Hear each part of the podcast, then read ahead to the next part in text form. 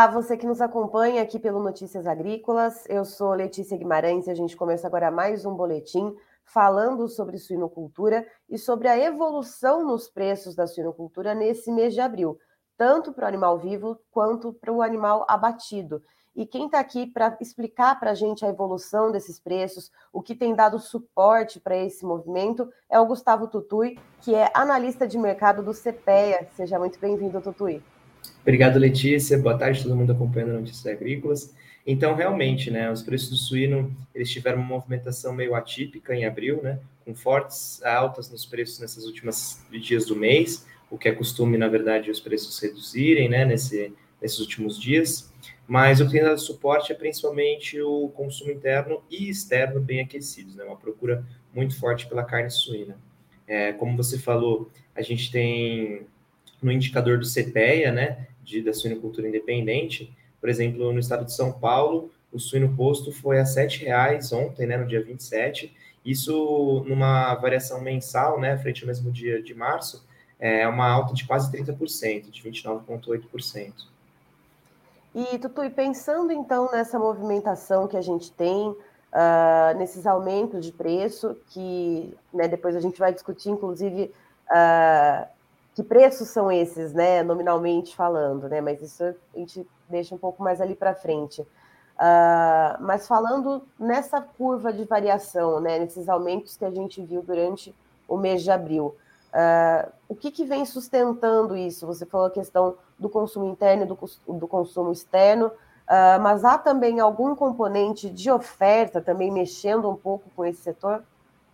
Sim, então a, a suinocultura viveu momentos muito ruins, né, no, nos começos do, dos primeiros, principalmente no primeiro trimestre de 2022. A gente estava com preços muito baixos, é, com uma demanda muito enfraquecida, tanto interna quanto externa, e isso causou com que muitos agentes é, é, fossem mais conservadores nos seus alojamentos, né, é, diminuindo um pouco o alojamento. A gente ouviu bastante em relação também ao abate de matrizes para tentar controlar essa produção.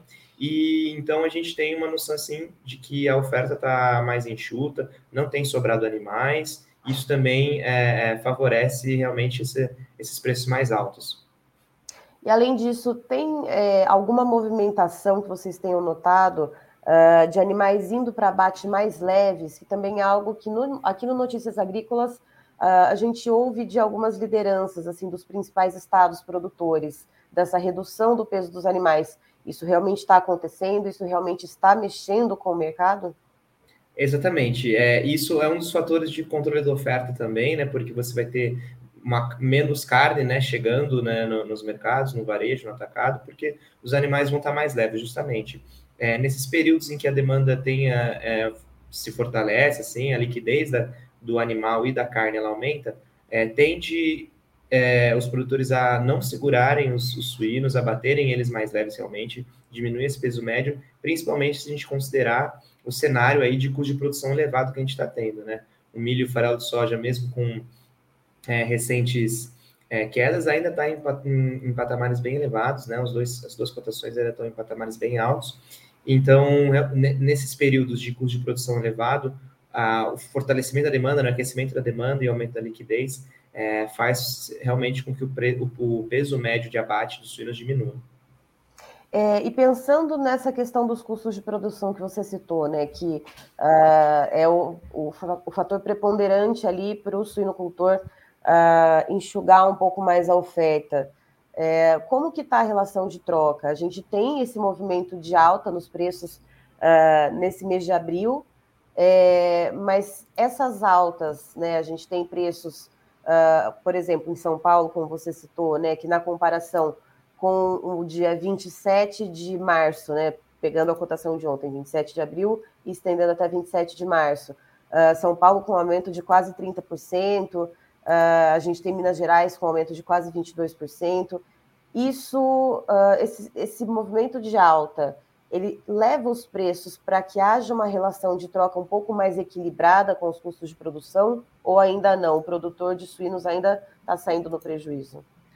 Não, realmente a gente teve uma melhora forte no, no, no, na relação do poder de compra, né, na relação de troca do suinocultor é, em, em abril. É, mesmo em relação a, ao ano passado, né, abril do ano passado, tem uma melhora nesse sentido, porque aconteceu, né, os dois movimentos que são necessários para ter a melhora na relação de troca. O suíno valorizando e o, os principais insumos aí tendo desvalorizações. Então, realmente, é, a gente está num patamar melhor de, de preço do, do suíno, e isso garante, sim, tem garantido em abril, né, um, uma melhor relação de troca. Mas, ainda assim, ela segue desfavorável para o suinocultor ou não?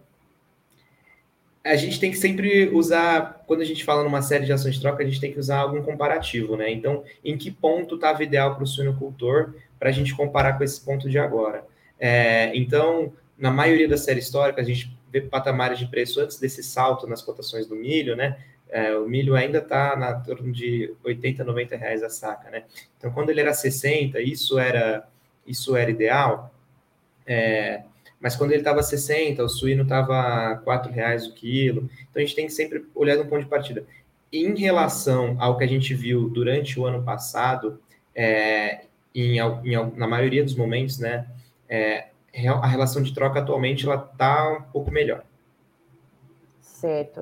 Uh, e falando dos preços, Tutui, né, a gente tem uh, essa variação que, inclusive, Uh, ela está disponível no site do CPEA, também a gente tem no Notícias Agrícolas, na página de cotações, né, menu cotações suínos, você também consegue acessar esses dados todos por lá. Uh, e falando dessa variação, a gente tem algumas praças principais que são destacadas pelo CPEA, uh, e aí eu queria pegar os extremos, né? Então, repetindo, São Paulo, né, com uma variação mensal, pegando de 27 de março a 27 de abril, de quase 30% de aumento no preço do quilo do suíno vivo. E uh, no Rio Grande do Sul, por exemplo, que teve um aumento, mas foi um pouco mais tímido, uh, um aumento mensal de 16,22%. Uh, ah, por que, que se dá essa diferença, assim, né, se a gente é, pensar nessa proporção de alta? É, essa, essa diferença na, na, nas nas proporções das, das valorizações, perdão, é, é uma questão é, mercadológica e tradicional das praças já, né? Então, o mercado independente de São Paulo, a gente costuma falar que ele é, puxa um pouco os demais, as demais regiões, né? Então, todas as regiões produtoras, né, estão de olho na, no estado de São Paulo, porque é um mercado mais consumidor do que produtor, né? Não produz o suficiente do que consome. Então, vem muita carne suína dos outros estados para cá.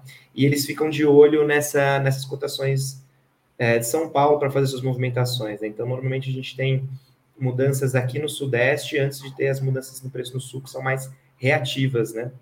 Uhum. A essas mudanças no mercado aqui.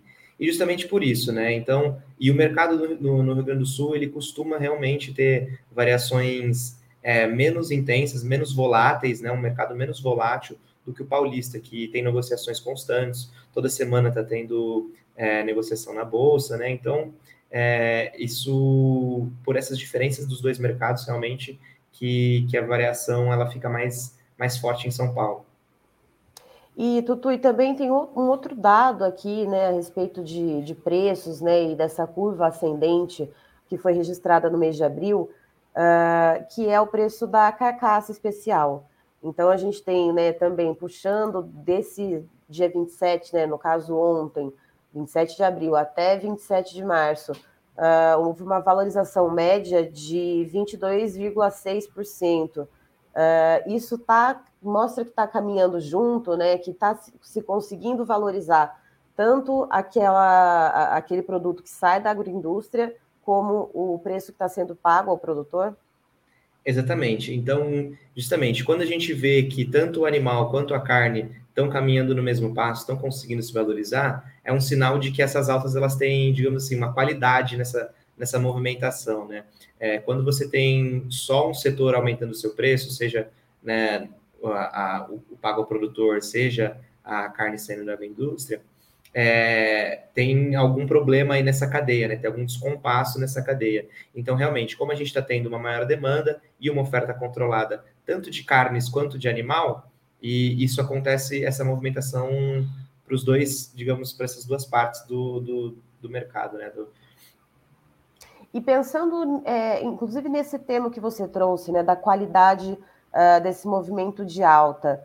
Uh, isso que a gente viu né, nesse mês de abril, que a gente já está chegando ao final dele, uh, é um movimento consistente? Ele deve se sustentar para o próximo mês ou não? Foi algo que a gente viu de maneira pontual? Né? E o que, que foi essa pontualidade, se for o caso? É, então, como eu falei, essa alta está se baseando em dois fatores, né? O consumo interno e o consumo externo. O aumento na demanda na, no mercado brasileiro e também o aumento na demanda pela carne brasileira no mercado internacional. No mercado interno, é, é, a gente não está tendo sinais né, e, e, e previsões de melhora para os próximos meses na situação da renda do brasileiro, né, do, do aumento do consumo da população de modo geral, né? Pelo contrário, é um consumo que tende ainda nos próximos meses ficar bem limitado. Então, é, por mais que a gente tenha tido esse, essa melhora em abril e que ela possa ocorrer pontualmente em outros, em outros períodos, a gente tem aí que o Dia das Mães, né, tradicionalmente, é um dos melhores dias para venda de suíno né, é, no Brasil. Né, isso é um, é um, quase um ditado popular da suinocultura, né? A gente é o segundo melhor dia, assim, da, da, das vendas de suíno. Então, nos próximos meses podem ter, sim, aumentos pontuais no consumo que vão continuar pautando essas altas, mas é difícil olhar para o mercado interno e ter confiança de que essa, esse consumo vai continuar sempre aquecido, né, nos próximos meses, né? É, e na... Perdão, pode continuar, desculpe. Não, e aí na parte interna, realmente, é, a suinocultura ela é bem dependente das exportações, né? Então, qualquer movimentação mais, mais brusca de, de, de redução ou de alta, os preços internos reagem bem, né? Reagem rápido. E é, como a gente observou durante 2020, 2021, o mercado exportador de carne suína brasileiro, ele é bem dependente das movimentações chinesas, né? E ficar dependente de poucos países, né, vender, vender muito para a China, né, em detrimento de outros, outros locais, deixa a gente, de novo, muito dependente e qualquer movimentação pode alterar, como a gente viu nos primeiros meses né, de 2022, no primeiro trimestre, as exportações diminuíram bastante e isso trouxe um problema é, grave de sobre oferta de carne de animal aqui no mercado interno. E retomando, Tutu, a questão uh, dessa, dessa pontualidade, né, dessa melhora que a gente viu agora no mês de abril, isso está ligado, e você, né, no começo da entrevista, você trouxe a informação de que essas altas elas foram um pouco mais uh, consistentes né, na segunda quinzena. Isso está ligado à questão uh, de final de Semana Santa, a questão uh, dos feriados também que, que tiveram, e aí é... né, a gente pode ser que não tenha nessa né, conjunção de feriados que a gente teve nessa segunda quinzena de, de abril em outros meses. Isso está ligado a isso ou não? Exatamente. É, o mercado interno é difícil você medir com certeza, né? Como foram as vendas, né? Tem que conversar muito com os consumidores, com, com outros agentes, mas é, o que a gente vê, viu em abril, é justamente esse, esse final da Semana Santa, que tende aí a dar uma melhora é, esses feriados, né, que a, às vezes aumenta o consumo de carne suína para churrasco, por exemplo, né, ou até é, o final dos feriados, é, o pessoal voltando para casa quer uma, uma quer comer em casa, quer gastar menos dinheiro, né?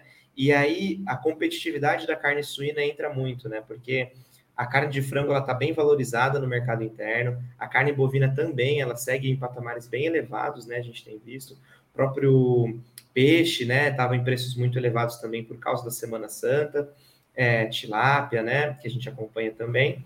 E então a, a competitividade, competitividade da carne suína que tem favorecido esse, esses movimentos, né? Então é, o, o, consumidor vai buscar um produto mais em conta e de qualidade e vai encontrar na carne suína, né? Então, uh, pensando por esse lado da competitividade também, inclusive o CPEA uh, informou hoje né, que a competitividade da carne suína frente à carne de frango é a maior em 12 anos. Essa informação também está disponível para você no Notícias Agrícolas e também, claro, no site do CPEA.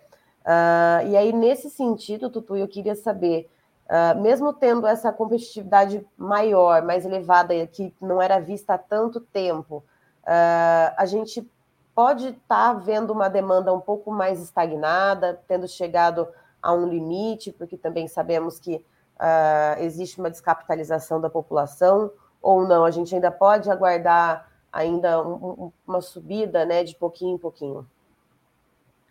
É, realmente é, é, difícil olhar com otimismo para mais é, é, aumentos na demanda é, consistentes, né? De novo, não pontuais para os próximos uhum. meses, né? É, se ela chegou num teto, aí é, difícil falar realmente, mas assim, não, não, as medidas que foram tomadas né, para incentivo do consumo, até com novas liberações de saque do FGTS, né, ela, elas foram agora em março e abril, né? Então, a gente não tem perspectiva de que outras medidas econômicas sejam tomadas para incentivar o consumo nos próximos meses, né? Então, realmente, é, acredito sim que fora, de novo, essas demandas pontuais, olhando de novo para o Dia das Mães, que está vindo por aí, é, não acredito que não vão ter momentos é, consistentes, muito de demanda muito acima do que a gente está vendo agora.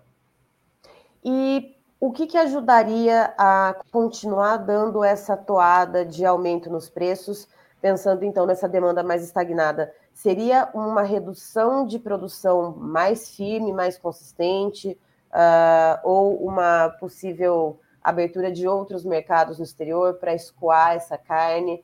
O que, que seria possível, né, se a gente pensar em possibilidades para seguir com essa curva de alta, Tutui? É, o, o produtor, ele tem que trabalhar onde ele consegue controlar, justamente na oferta. Nesse curto prazo, reduzir a oferta, ela, é, ela pode ser uma, uma saída, de novo, por conta dos custos de produção altos e, e, e esse mercado subir esses preços muito, né, ter uma escalada de preços muito forte, pode ser prejudicial para a carne suína, se a gente for olhar, porque, de novo, vai afetar essa competitividade que a gente está vendo muito alta. Né? Se a carne de frango mês que vem ou nos próximos meses desvaloriza forte de novo, né, é, a gente vai de, já vai perder essa, esse patamar de competitividade se os preços da carne suína estiverem muito elevados é, pode ter aí uma, uma diminuição forte na liquidez, né? Da, e externamente, é, de novo, é muito complicado é, as exportações de carne suína brasileiras ficarem dependentes só de um ou dois destinos, né? A gente tem que é, é, se estabelecer em mais mercados e atender esses mercados de maneira mais intensa, porque a gente até tem um rol grande de, de países que a gente fornece, mas a, são, são quantidades menores, quantidades pequenas, né? Não são o, o grande volume realmente fica na China e Hong Kong, né? Então, dos dois lados, mas de novo, sempre com olhando para o contexto, porque se subir demais o preço, e aí pode ser o, o movimento contrário, né? Você sobe demais o preço, não vende nada, e aí cai bruscamente as cotações, e talvez se você tivesse mantido um estável, né, por mais uns períodos, você aproveitaria melhor essas, essas cotações. Ou seja, para o suinocultor uh, conseguir né, ir levando né, a atividade, é, a gente sabe que os custos de produção seguem elevados, você trouxe essa informação também, que apesar de um certo recuo nos preços de milho e farelo de soja, uh, continuam em patamares elevados, e temos aí a perspectiva da entrada da safrinha de milho na metade do ano. Então, a questão é ir controlando um pouco essa oferta, esperar uh, esse milho entrar no mercado para ver se esses custos baixam um pouco, aí tentar equalizar esse caixa. É isso. Exato, exato. E, e, e ficar é, sempre atento, porque é, às vezes tem uma movimentação de represar suínos, né? Os produtores estão mais capitalizados, o custo de produção, mesmo não está tão elevado assim, represa suínos para controlar a oferta, buscar preços maiores, só que às vezes esses preços maiores eles vão diminuir muito a liquidez da carne do animal, vai estrangular a margem da suinocultura em algum outro elo da cadeia, né? E isso pode ser também muito prejudicial para o setor como um todo. Então, sim, é, ficar esperto com essa oferta, porque se tiver um incremento muito forte na oferta, como a gente viu no final de dezembro, que a gente começou janeiro aí sobrando animal para todas as praças produtoras praticamente, é, ficar sempre receoso em relação a esses movimentos mais bruscos. Certo, Tutu, e muito obrigada pela sua participação aqui conosco no Notícias Agrícolas. Você e toda a equipe do CPEA são sempre muito bem-vindos aqui conosco. Eu que agradeço, obrigado pelo espaço. Estivemos aqui, portanto, com o Gustavo Tutui, que é analista de mercado do CPEA, nos trazendo então uma análise né, desse andamento do mercado da suinocultura no mês de abril, que veio com uma curva ascendente de preços. Então, a gente tem uh, disponível, como repetindo, né, tanto no site do CPEA, como também no site do Notícias Agrícolas, na aba de cotações uh, e especificamente de suínos, tem todos esses dados aí, e a gente pegando então, né, uh, de um mês para trás, a cotação de ontem, do dia 27 de abril, se estendendo então até 27 de março, uh, em São Paulo, por exemplo, para o suíno vivo, a gente tem uma variação de quase 30% de aumento. Né? O aumento mais tímido que, que foi registrado nesse um mês foi no Rio Grande do Sul, mas ainda assim um aumento de 16,22% nos preços. Mas quando a gente olha para os valores uh, reais né, em si, então a gente tem em São Paulo né, esse preço médio do suíno vivo em torno de R$ reais o quilo, uh, isso foge um pouco do que uh, existe nos custos de produção. Né? O Gustavo Tutui ele trouxe também a informação de que houve sim também nesse mês uma melhora no poder de compra do suinocultor, com uma redução uh, do milho e do farelo de soja nesses preços, né, que são os principais componentes da ração, esses dois insumos, mas ainda assim seguem em patamares altos. Então, uh, quando a gente olha em termos reais, esses valores subiram sim, mas eles não chegam nem perto do que foi visto, por exemplo, uh, em novembro, dezembro do ano passado, né? Então a gente tem sim essa curva ascendente, tem sim essa melhora, mas ainda assim os preços estão aquém do que já foi visto. Mas uma outra questão que o Tutui levantou também é a qualidade dessa alta de preços. O porquê? Porque ela vem amparada também, né? A gente está falando do aumento nos preços do suíno vivo, uh, mas isso vem uh, amparado com o suporte também do aumento da carne suína, né, da carcaça especial, que também nessa variação né, de um mês, nessa média que o CPEA faz, teve um aumento de 22,6%. Então, uh, ele explica, né, o Gustavo Tutui, que essas duas, esses dois elos da cadeia, tanto ali no setor produtivo como o setor industrial, né, que então esse preço do, do, do animal abatido, eles estão caminhando juntos. Então, uh, significa que não há um descompasso, né, uma discrepância entre esses elos da cadeia produtiva e que isso é positivo. Uh, e esses aumentos são motivados, segundo o Tutui, pela uh, demanda interna e externa e também por um enxugamento na oferta que tem sido visto desde o começo do ano. Então, chega agora em abril uh, com suinocultores alojando menos, né, com, tendo menos animais, diminuindo também o peso é, desses animais que são levados para abate, então há uma oferta menor de carne, isso também ajuda a amparar esse movimento de alta, mas também há uma pontualidade nesses aumentos vistos nesse mês de abril. Uh, essas altas elas foram mais consistentes, de acordo com o Tutui, na segunda quinzena uh, do mês, que foi justamente né, um período com dois feriados, um período em que havia acabado a Semana Santa, então, muita gente que tinha deixado de comer carne durante a quaresma retomou esse consumo. E agora, em maio, a gente tem o Dia das Mães, que é tradicionalmente uh, um, um, uma época muito boa para venda de carne suína. E, de acordo com o Tutui, apesar né, de ter essa data comemorativa especial, a gente não deve olhar com muito otimismo a questão da demanda para os próximos meses. Né? Então, existe é, uma questão de, de capitalização mesmo da população. A gente teve medidas é, de amparo ao consumo nesse começo do ano, como liberação do FGTS, por exemplo, e que não há previsão de outras medidas semelhantes uh, de virem a acontecer, de virem a beneficiar a população. Então, a gente tem também esses fatores limitantes, uh, tem essa questão da redução de oferta, mas também é algo que o produtor uh, deve ponderar muito bem, porque se esses preços da carne suína sobem muito, pode haver um efeito uh, contrário, né, um afugentamento dessa, desse consumo. tendo em vista, inclusive, que a gente vê nesse momento, nessa quinta-feira, dia 28 de abril, uma competitividade da carne suína frente à carne de frango que não se via há 12 anos, de acordo com a série histórica do CPE.